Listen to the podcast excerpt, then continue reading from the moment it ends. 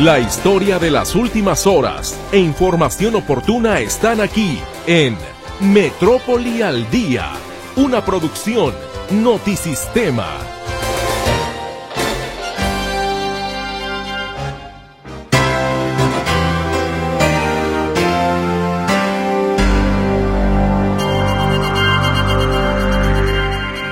Muy buenas tardes, sea bienvenido a este espacio informativo Metrópoli al Día.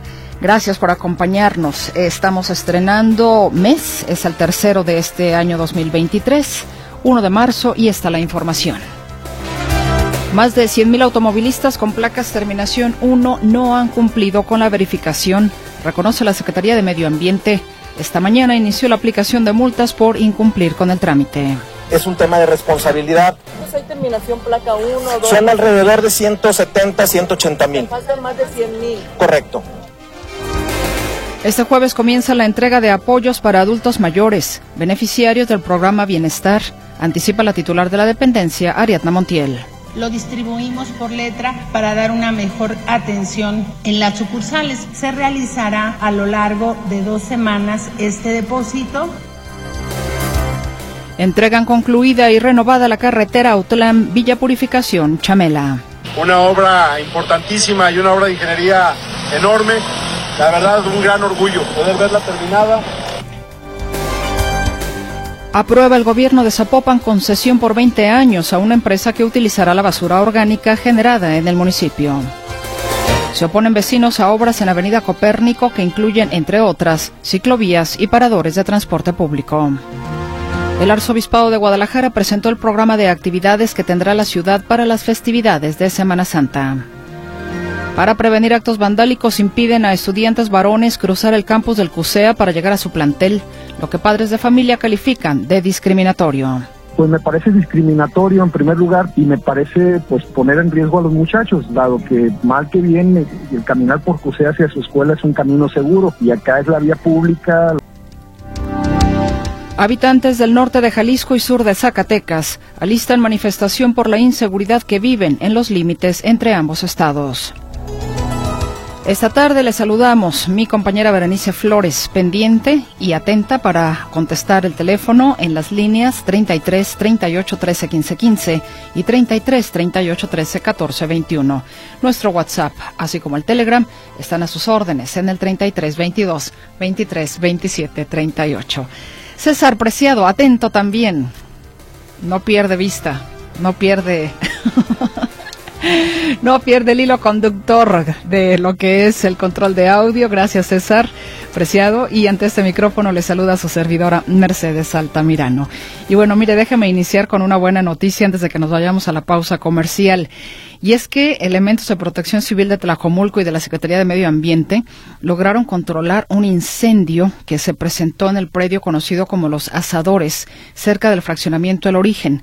La columna de humo que se generó, si bien fue breve, era visible desde varias partes del sur de la ciudad. Posiblemente algunos de ustedes la llegaron, a la, llegaron a ver esta columna de humo.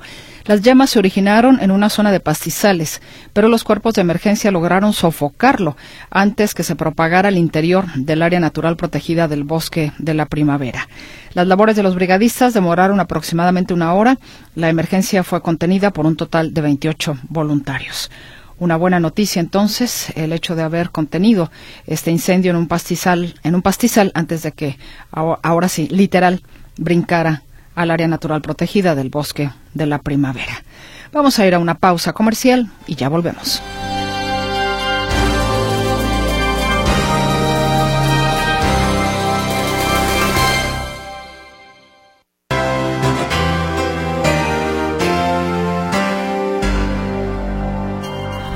Y como ya se venía anunciando desde días anteriores, eh, y también como se dice, no hay plazo que no se cumpla ni fecha que no se venza, a partir de hoy comenzó ya las multas, a aplicarse las multas contra los automovilistas que incumplieron con la verificación vehicular, cuyas placas terminan en 1 y no porten el holograma vigente. La penalización por no verificar a tiempo será de 2.074 pesos. Mi compañera Claudia Manuela Pérez estuvo muy atenta desde temprano justamente dando seguimiento a estos operativos porque va a ser a través de operativos tipo como el Salvando Vidas para que lo tenga usted un poco más claro que se van a estar detectando justamente a estos automovilistas cuya placa termina en 1 y no verificaron. ¿Cómo estás Claudia Manuela Pérez? Muy buenas tardes. ¿Qué tal, Mercedes? Gracias. Muy buenas tardes. Efectivamente, comenzó hoy la aplicación de multas para los automovilistas que tienen automotores con placas terminación 1 y que no verificaron su automóvil. Estas multas, este módulo que inició hoy, se instaló fuera del Parque González Gallo en la eh, López Velarde, en la avenida López Velarde, que es esquina con R. Michel. Ahí en ese punto se instaló un módulo por parte de la CEMADES, de la Policía Vial, de la Secretaría de Transporte, son más o menos como 15 eh, elementos eh, o más, ¿no? Porque son 8 de la Policía Vial, son como 20 elementos los que se pusieron ahí de varias dependencias y los que están verificando todo esto para poder aplicar la multa. En ese ratito que estuvimos ahí, fueron una veintena de automóviles los que fueron multados en ese ratito. Así que pensamos, Mercedes, que en este día fácil se van a superar las 100 multas, los 100 automovilistas sancionados por no haber verificado su automóvil. Hay que recordar que ya a partir de este año esta verificación es obligatoria para todos los jaliscienses, principalmente los habitantes de la zona metropolitana de Guadalajara, pero también para ciudades medias como Puerto Vallarta y Ciudad Guzmán, además de Lagos de Moreno. El titular de la agencia de regulación de, déjame decirte cómo se llama, es el titular de la agencia de integral de regulación de emisiones aire, Javier Sierra Moreno, indica que pues eh, los autos que quedan libres, los que sí van a ser multados, y también comenta que ya comenzaron estas multas, la multa asciende a 2.074 pesos con 80 centavos. En este momento solo están entrando al filtro los vehículos con terminación placa 1 sin importar el origen de la placa, con la excepción que mencionaba el secretario hace un momento, placas de vehículos híbridos eléctricos, placas federales, placas de vehículos clásicos no están pasando en el filtro. Una vez que entran se hace la validación si está en distintivo, que el distintivo sea vigente, que, sea del programa que está actualmente publicado, eh, y si no traen el distintivo o el, mismo no es vigente, pasan al área de sanción para recibir su multa. ¿Cuántos van sancionados esta mañana? Eh, no tenemos ahorita el dato, yo creo que van en este momento un alrededor de ocho vehículos sancionados. ¿Se han encontrado distintivos esto era muy temprano, pero reiterar, va muy rápido la aplicación de multa para placas terminación 1. La primera fue una camionetita Datsun Estaquitas, una pipa también fue sancionado el chofer de la pipa con placa terminación 1, un taxista también fue multado y efectivamente escuchamos ahora escuchamos ahora al taxista quien comenta que pues él tenía cita ya para verificar pero dice que no pudo demostrarlo y fue multado. Algo muy importante, Mercedes, las personas, los automovilistas que muestren el documento de su cita no serán sancionados, eh, pero tienen que portar este documento a la vista para poder mostrarlo. Escuchamos ahora al taxista Mario Rivera, quien aseguraba que tenía ya su cita en abril, pero no pudo demostrarlo y pues fue multado por no haber verificado. Yo tengo la cita para abril, les estoy explicando, y de tomo me hicieron la infracción y me dicen que, que tengo que ir a realidad, bueno, a, verificación para que me la condonen. Yo les comento que si no me la dieron para estos meses, me la dieron para abril, pues ¿por qué me la están dando? Y me dicen que Tomos procede, me hicieron una infracción, me quitaron mi tarjeta de circulación porque es transporte público y que o vaya a verificar o hasta que les pague la infracción para que me entreguen mi tarjeta de circulación.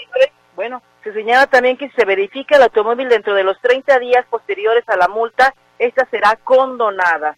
La sanción cuesta 2.074 pesos con 80 centavos, la verificación cuesta 500 pesos y la verificación extemporánea, o sea, los de placa terminación 1, en estos momentos les va a costar la verificación 550 pesos porque ya pasó su fecha de verificación. ¿Cuántos automovilistas faltan?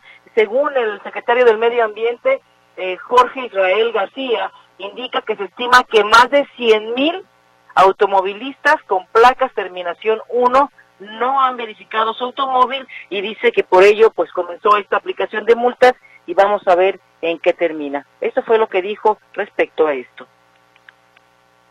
En, en, total, en lo global, llevamos un poco más de 50 mil, pero el dato más importante y más relevante es que al, al día primero de este, de este mes eh, ya llevamos registradas 17 mil citas. Es decir, eh, sí, el, lo que llevábamos acumulado en enero y febrero era un poco más de 50 mil, ahora solamente al día 1 de enero ya llevamos los pero, ¿cuántos ya pero ¿cuántos eh, yo creo que es, yo creo que es todo todo eh, la gente estamos entendiendo que es un tema en el que nos tenemos que sumar, eh, es un tema de responsabilidad. Todos los que manejamos un vehículo de combustión interna tenemos que entender que somos parte del problema. Nuestros motores tienen una pequeña chimenea que está emanando eh, eh, gases. Es muy importante decir que la verificación es solamente eso, es un certificado de que cumple. Ese, ese, el cumplimiento está enfocado en el, en el buen mantenimiento del, del vehículo. Eh, el, la, el, gran exhorto es a que se haga el mantenimiento adecuado de los vehículos. ¿Cuántos autos de terminación placa 1 2? Son alrededor de 170, 180 mil. Más de 100 mil. Correcto. Más de 100 mil automóviles FAC de placa terminación 1 faltan por verificar. Informa el secretario del Medio Ambiente, Jorge Israel eh, eh, García, que sí hay equipo instalado y eh, que sí hay capacidad instalada para verificar más de 100 mil automóviles. Él señala que hay actualmente 14 centros de verificación, se van a instalar cuatro esta semana, habría, dijo él, 25 para finalizar eh, en este año, entonces actualmente hay 14 centros y asegura que sí hay capacidad instalada para verificar automóviles, para verificar a los que hacen falta. Algo muy importante, no presentarse a los centros de verificación sin cita, porque no se les va a atender. El trámite inicia con la, la cita que se saca mediante internet, eh, ahí inicia el trámite, señala, y no pueden acudir sin cita porque ahí es donde se le da seguimiento por parte de la autoridad. Mi reporte, muy buenas tardes. Bueno, Claudia, importante en el caso que nos compartías de la persona que le habrían dado su cita ya para verificar eh, un poco más adelante y no traía la constancia. Sí es importante que si a usted le dieran en este momento, suponiendo que es eh, terminación 2, ¿no? que estamos eh, ya en lo que es febrero y marzo son terminación 2. Que le tocara, por ejemplo, hasta abril, que es cuando comenzaría la multa a, las, a los automóviles cuya placa termina en 2. Sí. Si fuera después de eso, si usted enseña la constancia de que aunque su automóvil todavía no está verificado y la fecha rebasa o es después de febrero o marzo, digamos que se la dieron el 5 de abril, por poner una fecha, ahí usted está comprobando que ya hizo el trámite y eso lo exime de la multa. Eso es importante, traer el papelito ahora sí que hay en la guantera del automóvil. Efectivamente, porque el taxista no pudo comprobarlo, le decían que te manden fotos, que no pudo comprobarlo de ninguna manera, el que ya tenía su, cita para abril y por ello fue, fue multado. A él le comentaron que fuera a verificación, que mostrara su cita y que ahí le condonaban la multa. Ahí lo grave fue que le recogieron su tarjeta de circulación y él tiene que utilizarla para trabajar. Ahí fue una sanción que le dieron de más por ser un transporte público, según se nos informó. Pero efectivamente cualquier persona, si tiene ya su cita, tengan a la mano, tengan en la guantera para que demuestre que puede, que ya tiene su cita y que no puede y que no van va a ser multado porque ya está cumpliendo con el trámite. Y también otra cosa muy importante, estas eh, sanciones, estas multas, solo las aplican en estos módulos que van a estar itinerantes en la zona metropolitana de Guadalajara y en el interior del estado. Ningún agente de tránsito solitario o uno o dos que vayan en una camioneta de la Secretaría de Transporte, de la Policía Vial, no pueden multarlo. Tiene que ser en estos módulos que para eso se hicieron, para eso se capacitó al personal, para que estuvieran aquí y que, y que informaran, hicieran la multa, levantaran la sanción con toda la información de por medio al automovilista, Mercedes. Son módulos tipo salvando vidas, ¿no, Claudia? Efectivamente, igualitos son, le traen la carpa que dice verificación, una carpita que instalan y son iguales, traen el chaleco amarillo, las agentes o agentes de la policía vial son iguales, pero ahora son módulos para, para multar por no verificar. Exactamente, bueno, pues ya empezó lo que se había anunciado, así es de que pues ya veremos cómo, cómo se va dando el tema de la verificación. Y por supuesto esperamos que efectivamente no vayan a existir irregularidades y que la gente no se deje teniendo la información oportuna como esto que acabas de puntualizar. Ningún agente de vialidad se le tiene que acercar así de la nada. Usted deténgase, no está verificado. Eso no, será a través de estos módulos exclusivamente que se sancione o se multe a los automovilistas que no han cumplido con la verificación. Claudia, ¿algo más?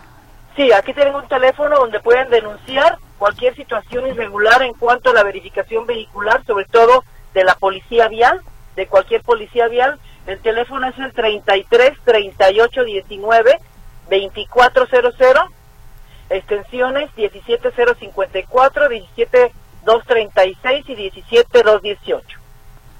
17 Aquí se puede denunciar a cualquier agente de policía vial que, que trate de sancionarlo o multarlo por no verificar. La multa no excede de los 2.074 pesos y ningún agente vial en solitario puede aplicarla. Efectivamente. Claudia Manuela Pérez, muchísimas gracias. Gracias, buenas tardes. Muy buenas tardes. Bueno, le recordamos entonces que ya inició en marzo lo que es el periodo de revisión y multas para los automovilistas cuya placa termina en 1 y será de marzo a diciembre que se empiece a multar dentro si durante todo el año usted en terminación de placa 1 no no verifica, bueno, pues tendrá la multa, se estará supervisando de marzo a diciembre. Febrero y marzo tendrán que eh, realizar su verificación los automóviles cuya placa termina en 2 y para ellos la multa empezará a partir de abril a diciembre. Marzo-abril verifican automóviles con placa terminación 3 y será hasta mayo, de mayo a diciembre, cuando empezarían las multas, tanto para 1, 2 y 3. Y así se van, digamos, sumando todas las terminaciones de placa durante el año. Pues entonces ahí tiene usted la información. Vámonos ahora con otras cosas que también son importantes porque ha habido algunas situaciones, pues ahora sí que literal, de quejas en cuanto a mi pasaje se, eh, se refiere con los 50 mil eh, nuevos beneficiarios.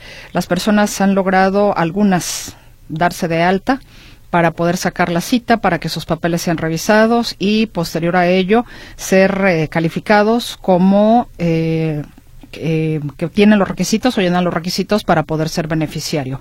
Algunas otras personas no. Y tal parece que ya se terminaron pues varios de estos espacios de la tarjeta Mi Pasaje. Mi compañero José Luis Jiménez Castro nos tiene la información. Buenas tardes, Huicho. Hola Meche, ¿qué tal? ¿Cómo estás? Muy buenas tardes. A un mes de que vence el plazo para registrarse en el nuevo programa Mi Pasaje de la Secretaría de Asistencia Social, resulta que hasta el día de hoy ya eran 40 mil los inscritos de un total de 50 mil que empieza a ingresar la Secretaría de Asistencia Social. Esto nos habla de la gran cantidad de interesados precisamente para lograr uno de los registros del programa Mi Pasaje, ya sea para estudiantes, para mujeres jefas de familia, para personas con discapacidad y sobre todo para adultos mayores. Es impresionante la cantidad de gente que ha estado buscando su registro y que lo ha logrado 40 mil. Y a un mes de que venza y que tienen que ser en total 50 mil, pues digamos que lleva un 80% del padrón completo. El problema es que sigue la página prácticamente con eh, problemas rebotando a muchos de los que quieren anotarse en, la página o en la plataforma de Mi Pasaje. Continúa abierto también el, eh, el horario de 5 de la tarde a 10 de la noche, por decirlo de alguna manera, aunque usted se podrá anotar en la plataforma a la hora que quiera y guste, desde la mañana o incluso hasta la madrugada. Pero ponen de 5 de la tarde a 10 de la, a 10 de la noche, precisamente porque supuestamente disminuye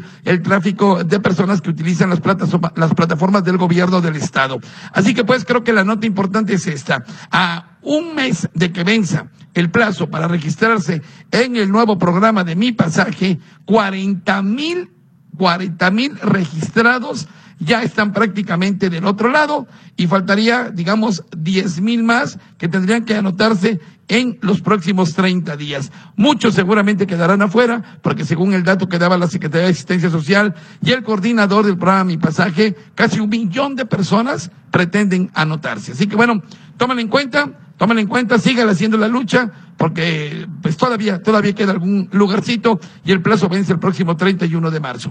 Mi querida Meche, el reporte que te tengo, muchas gracias. Muy buenas tardes. Muchísimas gracias, José Luis Jiménez Castro, por esta información. Y ahora le digo otra cosa, quedan 10 mil, pero entre esos 10 mil habría que ver cuántos quedan para adultos mayores, para personas con discapacidad, para mujeres eh, jefas de familia. O sea, ¿cuántos quedan? Para estudiantes, ¿no? Porque se supone que había un número determinado para cada sector de esta población. Entonces, de esos 10 mil, ¿cuántos, ¿cuántos son los que quedan para cada uno de los sectores de población que son beneficiados con esta tarjeta Mi Pasaje? Y hablando de beneficios, el día de mañana inicia ya la entrega del apoyo bienestar para adultos mayores. Te escuchamos, Arturo García Caudillo. Muy buenas tardes. ¿Qué tal, Mercedes? ¿Cómo están, amigos? Me da gusto saludarles. Efectivamente, a partir de mañana, y esto, perdón, en, eh, en, una forma similar a la que ocurrió en el primer bimestre, pero con sus características particulares, porque se va a entregar otra vez eh, por apellidos, eh, por letra del apellido paterno, pero eh, se van a tener días específicos y se va a dividir o se va a separar en dos semanas. Vamos a escuchar a Ariadna Montiel, la secretaria del Bienestar se va a iniciar el pago del bimestre marzo-abril de las pensiones del bienestar. Este es el calendario. Iniciamos el día de mañana con la dispersión, lo distribuimos por letra para dar una mejor atención en las sucursales.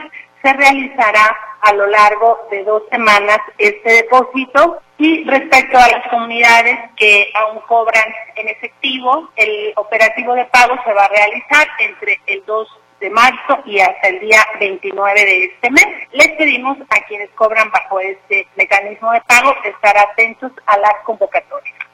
Ahora, la dispersión de los recursos en las cuentas bancarias o en las tarjetas bancarias básicamente del Banco del Bienestar, pero tengo entendido que aún hay gente que tiene por ahí eh, tarjetas de otros bancos, pues bueno, esta, esta dispersión será a partir de mañana con las letras A y B.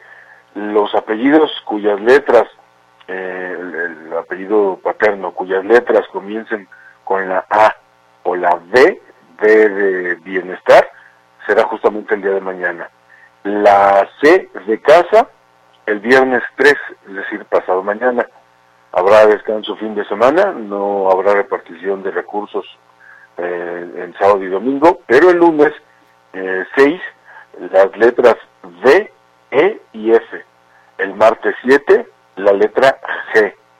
El miércoles 8, las letras H, I, J, K y L. El jueves 9, la letra M.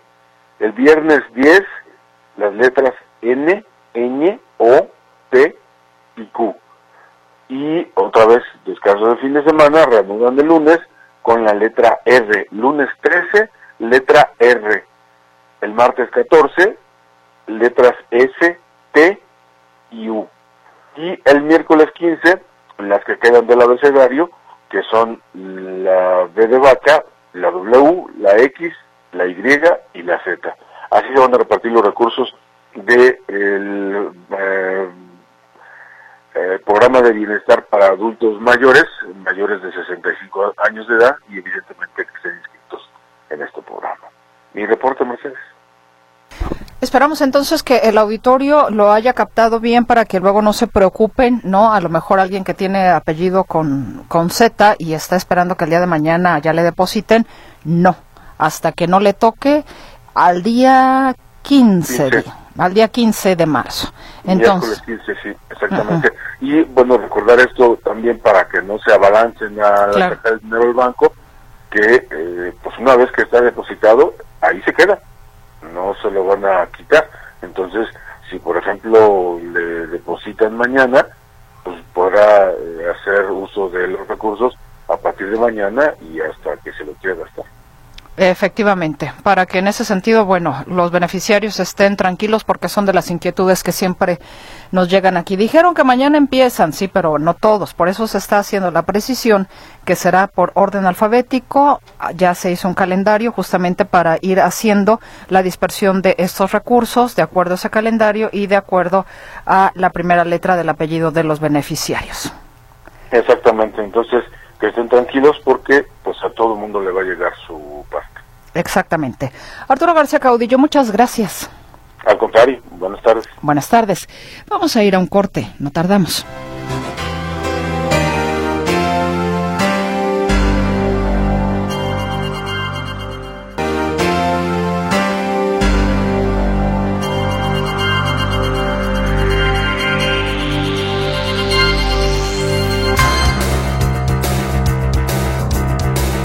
Gracias a nuestro gentil auditorio que se comunica con nosotros esta tarde. Le recuerdo nuestros teléfonos en cabina 33 38 13 15 15, 33 38 13 14 21. El WhatsApp y el Telegram también están a su disposición en el 33 22 23 27 38.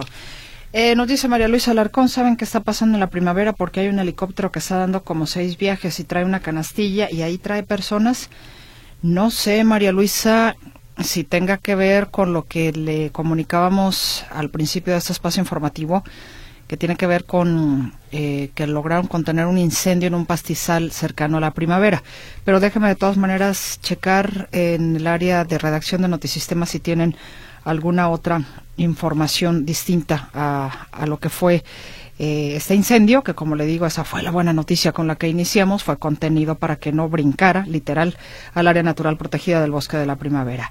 Margarita Méndez dice a los diputados que cuiden el agua y no desvíen el agua para surtir a Monterrey, porque aquí hace falta el agua.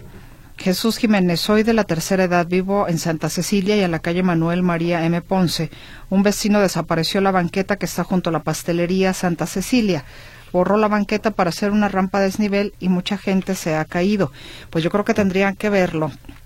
Señor Jiménez, eh, creo que, si no me equivoco, es en el Ayuntamiento de Guadalajara, sí, la colonia Santa Cecilia, si no me equivoco, con obras. ¿Hay alguna tuvieron algún permiso o este vecino tuvo un permiso para hacerle una modificación a la banqueta, tendrían que checarlo directamente en el ayuntamiento, porque si no, entonces tendría que regresarlo a la condición en la que se encontraba. Porque mire usted qué a gusto, ¿no? Déjame, hago la banqueta como a mí se me pega la gana. Pues no es así. Luis Guzmán, estoy muy molesto. Le acaban de robar a mi hija de su carro la batería, el radio. Esto en el centro en calle Reforma y Humboldt y Venustiano Carranza. Reporté este hecho y ni un policía vino. Mira, señor Guzmán, lamentablemente, que, digo, qué pena que no hubiera nadie atendido su llamado directamente en el lugar, pero sí es importante que eh, levanten la denuncia correspondiente en la Fiscalía por robo. Más vale que lo hagan, creo que esto es importante. Marta González, mi hijo y yo estamos tratando de registrarnos a todas horas en lo de mi pasaje y no podemos hasta en la madrugada y nada. Pues sí, lamentablemente muchas personas han estado insistiendo a todas horas, desde donde pueden y como pueden, y no ha habido, eh, pues, no ha habido suerte. Algunas otras personas nos comparten que sí han tenido la posibilidad de ingresar, que ciertamente le batallaron, pero finalmente lo lograron. Ahora sí que son historias de quienes sí podrán y de quienes no lo, no lo conseguirán. Víctor Ramírez, yo no tengo la tarjeta de bienestar, solo la de Bancomer. ¿Me van a depositar en la tarjeta de Bancomer la ayuda de este mes? Señor Ramírez, en este momento no se está haciendo todavía cambio de Bancomer a tarjeta de bienestar. Así es de que efectivamente usted va a recibir su dinero su dinero en la tarjeta de Bancomer. Hay que estar atentos hasta que la Secretaría de Bienestar diga, porque con los primeros que iniciaron fueron con todos aquellos beneficiarios que les depositaban en su tarjeta Banamex. Ya irán mudando de los diferentes bancos a la tarjeta Bienestar, pero por lo pronto usted no tiene ningún problema. Y ahora, usted como es Ramírez, acuérdese que para la letra R usted va a recibir el dinero en una fecha muy específica que se ha ya em, establecido para las personas cuya primera letra del apellido es empieza con R. En su caso será el lunes 13. Hasta el lunes 13 de marzo le van a depositar a usted. no antes, sino hasta el día 13 por ser R. Eh, Noticias Salvador Santos Coy. Yo me registré en enero para la ayuda de bienestar. Me dicen que en cuatro meses vaya a mi módulo donde me registré. Mi pregunta es si cuando me llegue la ayuda voy a recibir retroactivo. Ah, señor Salvador Santos Coy, mm, no lo sé, no lo sé, no, no, no me atrevo yo a darle una respuesta a esto porque honestamente no lo sé yo creo que sería bueno que cuando usted recoja su tarjeta, pues ahí mismo pregunte si le van a dar retroactivo. Ahora, si quiere también adelantarse un poco al tema, pues le puedo pasar el teléfono de la Secretaría de Bienestar para que usted se comunique con ellos y les pregunte. El teléfono de Bienestar es el 3336 79 3630. 3336 79 3630. Ese es el teléfono para las dudas que que surjan en esa materia. Gerardo Salas dice, jugoso negocio. Ya comenzó, ya comienza la mayor recaudación de este gobierno, negocio redondo, ganan si verifican, ganan si no verifican, cuando lo importante es solo afinar. Nos dice, buena noticia lo del incendio, felicidades a los 28 voluntarios. Efectivamente, buena noticia. Vámonos a una pausa comercial y ya volvemos.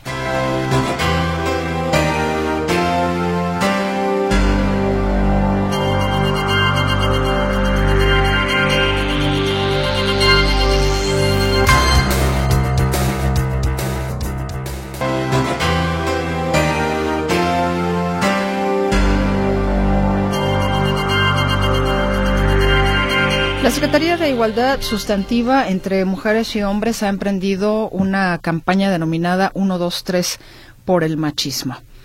¿Cuál es el tamaño de esta problemática del machismo? Se dice que México es un país machista. ¿Cuáles son las problemáticas que genera el machismo.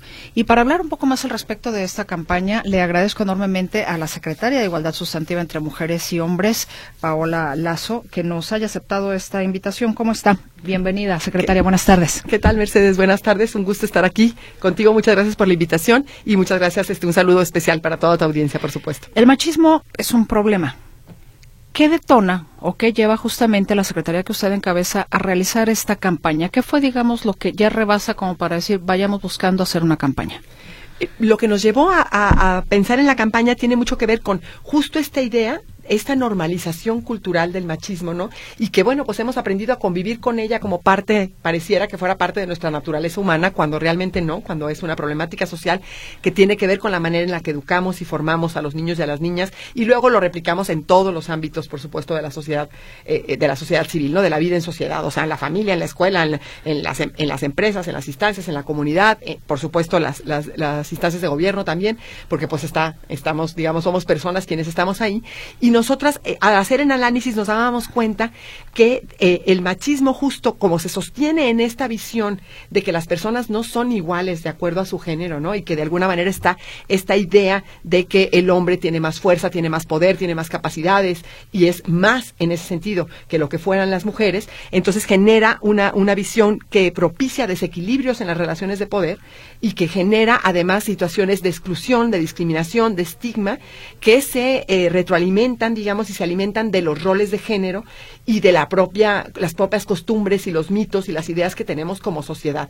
Entonces, para nosotras era muy importante poner el dedo en la llaga eh, para poder señalar que el machismo finalmente, esta normalización de estas conductas que discriminan a unas eh, este, en, en, relación con otros, eh, era algo que tendríamos que problematizar y que generar la reflexión de manera muy lúdica, muy amable. Nos interesaba mucho que fuera una, una campaña no confrontativa, aunque el problema del machismo es un problema sin duda muy serio. Sí queríamos que a la hora de escuchar a la gente se pusiera a decir, ay caray, pues es cierto, esto también me lo dice mi mamá, o esto también me lo dice mi suegra, o yo se lo digo a mi hija, o esto me lo dice mi, mi, pareja, ¿no? Y mi marido, y este, entonces empezar a reflexionar desde ahí y que podamos detectarlo para decir, yo también soy parte del problema, ¿cómo podemos hacer para transitar y resolverlo y transitar a relaciones mucho más justas, mucho más equitativas, que no discriminen a nadie, que no tengan prejuicios ni exclusiones hacia nadie y que no pongan a nadie en una condición de vulnerabilidad? Porque vemos que el paso digamos, eh, de esta normalización, de estas pequeñas violencias, de estos que les denominan micromachismos, ¿no?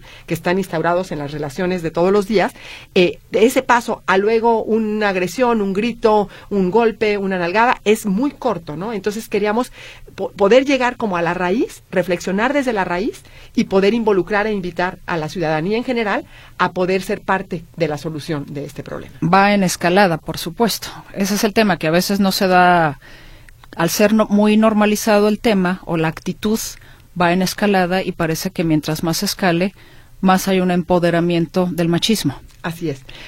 De las personas que van a atender problemas precisamente en la Secretaría que usted encabeza, ¿cuáles son efectivamente los problemas más eh, palpables que tienen que ver con el machismo? Eh, nosotros vemos primero que nada eh, esta, esta idea, ¿no?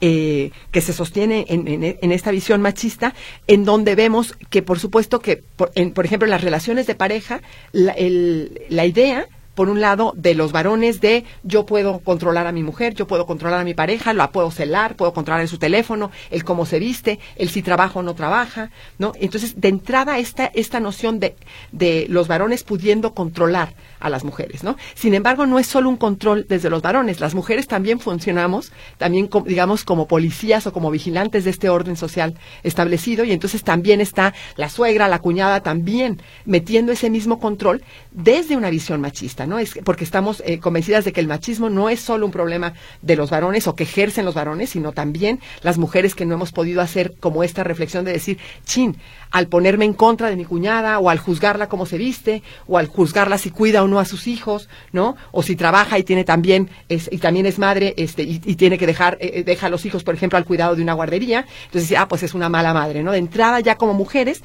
estamos haciendo estos juicios que también son machistas. Entonces, lo que queremos es justo invitar a, la sociedad en general a que pueda reflexionar. Entonces, por un lado está esta parte del control, eh, por otro lado la parte de la falta de autonomía en la toma de decisiones, pero también la autonomía económica, ¿no? El que todavía veamos que a los hombres se les paga más que a las mujeres, ¿no? Y está simbrado en una noción machista, porque para una misma función no podemos decir que un hombre es más capaz que una mujer si tenemos las mismas capacidades intelectuales y podemos desarrollar las mismas habilidades para cualquier empleo y para cualquier trabajo, ¿no?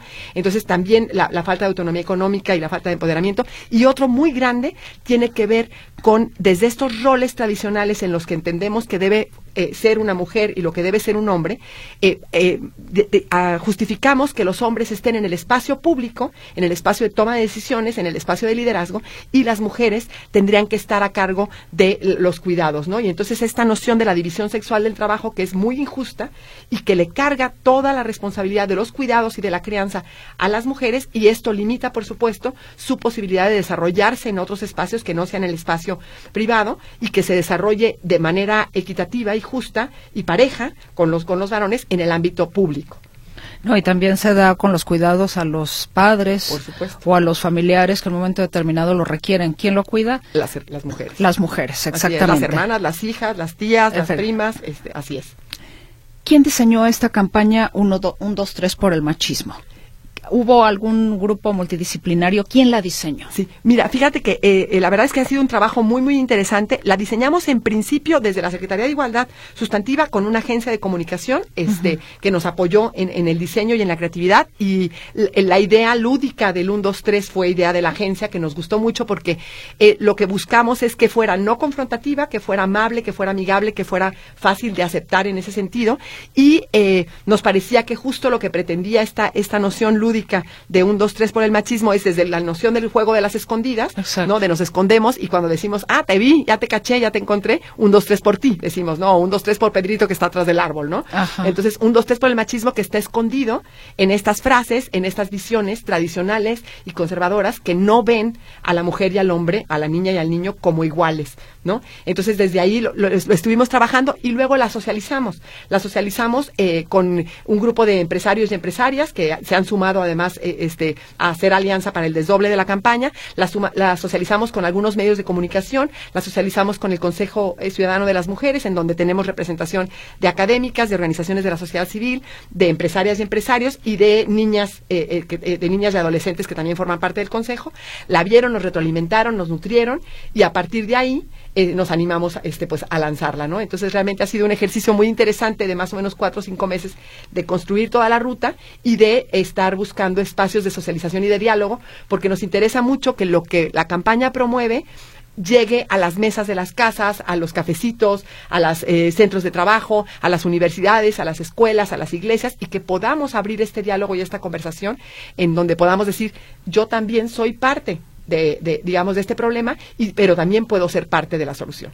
¿Cuántas versiones existen de esta campaña? Me refiero porque puede haber eh, protagonistas que ya tienen cierta edad con creencias ya como muy muy arraigadas nuevas generaciones, ¿no? De repente me ha tocado a mí ver expresiones de niños pequeños que yo digo, ay Dios mío, o sea, este niño pinta pa' macho, tremendo, ¿no?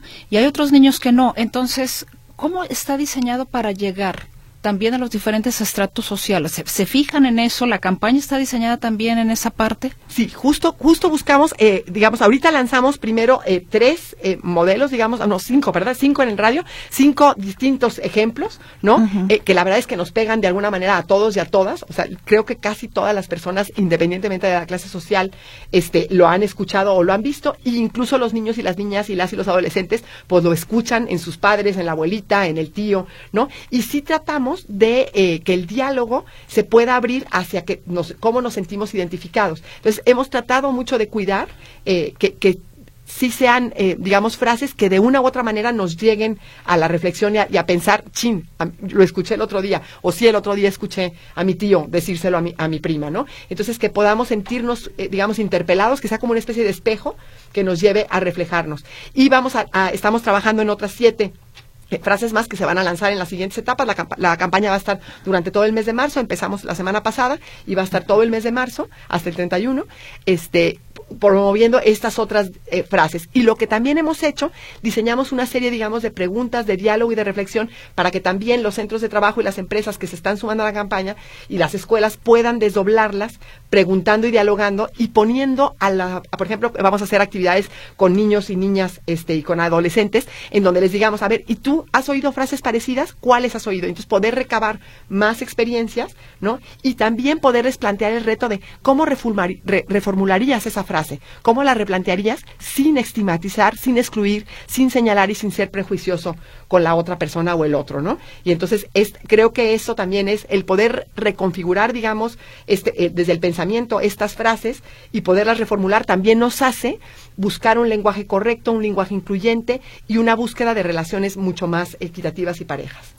Secretaria, ¿tienen eh, alguna expectativa de poder medir realmente el impacto no solamente de penetración, sino de concientización en realidad de la campaña? Porque muchas veces escuchamos tantas cosas y no reflexionamos, ¿no? O sea, las, nos pasan de largo. ¿Tienen ustedes visualizada cómo medir si realmente la campaña ha tenido ese impacto? Claro. Reitero, ya de en realidad de reflexión para quien lo escucha sí la campaña tiene por un lado eh, dos vertientes. Una es que está planteada en tres fases. Esta es la primera fase que justo lo que queremos generar es el diálogo la conversación y la reflexión. La segunda fase lo que vamos a, buscar hacer es recuperar estas estas voces de reflexión y lo, y lo que nos dicen alrededor de la campaña para generar una, una propuesta y una apuesta de cómo cortamos el ciclo hablando de los ciclos de la violencia que sabemos que funcionan en ciclo y que luego pasa no este vivimos la violencia y luego vuelve a ser la, relación normal porque ya nos pidieron perdón, porque ya nos trajeron serenata, porque ya nos llevaron flores, ¿no? Y, entonces, ay, bueno, no pasó nada, ya, eh, ya se disculpó y vamos a, volver. Y luego vuelve eh, y la, y, la, y la violencia vuelve a aparecer y vuelve a aparecer siempre en un grado mayor, ¿no? Entonces, poder explicarle a la ciudadanía y a la gente de lo común cómo funciona este ciclo de violencia y qué podemos hacer para cortarlo. Entonces, la segunda fase va a ser eh, justo en esa apuesta de proponer cómo se nos ocurre como sociedad cortar el ciclo del machismo y cortar el ciclo de la violencia. Y la tercera fase justo va a ser recuperar testimonios que nos permitan ver si cayeron los 20 que queríamos que cayeran, si la gente pudo reflexionar y si realmente le hizo sentido, y si no darnos cuenta, pues que, que, no tuvo el impacto y ver cómo reconfiguramos, ¿no? Otra acción que también estamos haciendo es hacer acciones de territorialización, perdón, o sea, llevar a los municipios y a, las escuelas, y a los albergues, y a los centros de trabajo la campaña para poder, eh, digamos, también dialogar y conversar y entonces sí garantizar que estos procesos de reflexión se vayan dando, ¿no? Y entonces nos estamos apoyando en las instancias municipales de las mujeres para que hagan el desdoble también en, los municipios, en los 125 municipios. Justo estos, estos eh, días empezamos hoy y vamos a tener cinco sesiones eh, con 25 instancias municipales cada día para poder llegar a los 125 municipios. Hemos estado además trabajando otros procesos formativos de prevención de violencia y de detección de violencia también con ellas, pero hemos socializado también con ellas la campaña. Buscamos que también pinten bardas, se, se haga pega de calcas, se participe en los radios comunitarios y locales, ¿no? Entonces queremos, digamos, tener un desdoble territorial importante que, que- para que no se quede solo en el área metropolitana de Guadalajara. ¿Cuál es el, la zona de Jalisco más machista? No sé si existe esta, este dato. Fíjate que tenemos datos en donde podemos eh, ver que hay más, in- más índices de violencia, ¿no? Este, y yo lo, lo que hemos visto también y lo que he per- percibido desde la Secretaría de, de Igualdad es que ningún municipio nos libramos, digamos, ningún municipio salimos bien librados. Eh, algunos tienen más que ver con ciertas prácticas y costumbres y tradiciones, ¿no? En donde está muy enraizado y en otros a lo mejor está más maquillado y más disfrazado. Pero hemos visto que, por ejemplo, el área metropolitana, eh, donde vemos que los índices de violencia son muy graves, también la misma dinámica social eh, propicia también que haya otros tipos de expresiones machistas que a lo mejor están más normalizadas eh, por la manera en la que se llevan eh, los chicos y las chicas, por ejemplo, o los varones y las mujeres, en donde pareciera que, que hay una supuesta mayor igualdad, pero a la hora de la hora la sexualización de la mujer, el, este, la erotización de, de- de- ¿no? Y a través de, por ejemplo, de los medios digitales. Entonces ahí también se refleja, hay, digamos, otras manifestaciones. A lo mejor en los municipios más pequeñitos lo vemos más en las prácticas, en las tradiciones, hay un control de que no permite que las mujeres participen tanto en el espacio público y entonces se oculta más, pero también aún en las, en las grandes ciudades se invisibiliza de otra manera, pero está ahí muy latente, ¿no? Entonces, sí tenemos índices, por ejemplo, en términos de los municipios que tienen más violencia, más violencia familiar, este, más violencia en razón de género, eh, como so- pero los municipios del área metropolitana de Guadalajara no se libran, ¿no? Están finalmente dentro de la alerta de violencia en razón de género, pero también los municipios del norte, por ejemplo, ¿no? Este, Mezquitic, este, Colotlán, son municipios que nos alar- alarman, eh, Lagos de Moreno es otro municipio donde también vemos, entonces, sin tratar de estigmatizar a ningún municipio, porque me, me interesa mucho siempre cuidar eso, poder decir que aunque las manifestaciones son distintas por las eh, características contextuales de cada región, sí encontramos conductas machistas en todo, eh, en todo México, por supuesto, en todo el estado de Jalisco y por supuesto en toda Latinoamérica. O sea, yo creo que la palabra machismo finalmente se acuña aquí, pero la conducta machista la vemos pues en el mundo entero, ¿no? No sé si tendríamos alguno de los audios para, para radio. Me, me lo mandaron a, al WhatsApp de, de cabina. A ver, ¿cuál será? ¿Me lo identificas, por favor? ¿Será este? Para, Los tres son audios. los tres, ok, ¿eh? perfecto. Vamos a escuchar uno, uno, uno de las, una de las muestras justamente de esta campaña. Espero que sí, sí nos alcanza el tiempo.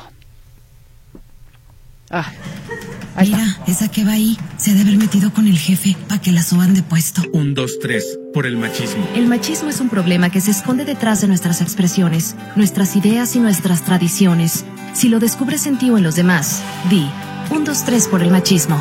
Iniciativa privada y gobierno del estado de Jalisco. Bueno, ese es uno, ya no alcanzo a poner más, pero le quiero agradecer, secretaria, que nos haya acompañado, que nos haya explicado. Y bueno, pues ojalá se pueda realizar un cambio de, de conciencia, que nos pesquemos, ¿no? Que nos cachemos un, dos, tres por el machismo. Ahí te encontré a erradicarlo. Muchas gracias. Muchísimas gracias a ti, Mercedes, y a toda tu audiencia. Un gusto estar aquí con ustedes. Gracias. Es, tarde. es la secretaria de Igualdad Sustantiva entre Hombres y Mujeres, Paola Lazo. Nos vamos al noticiero, Notisistema de las 7.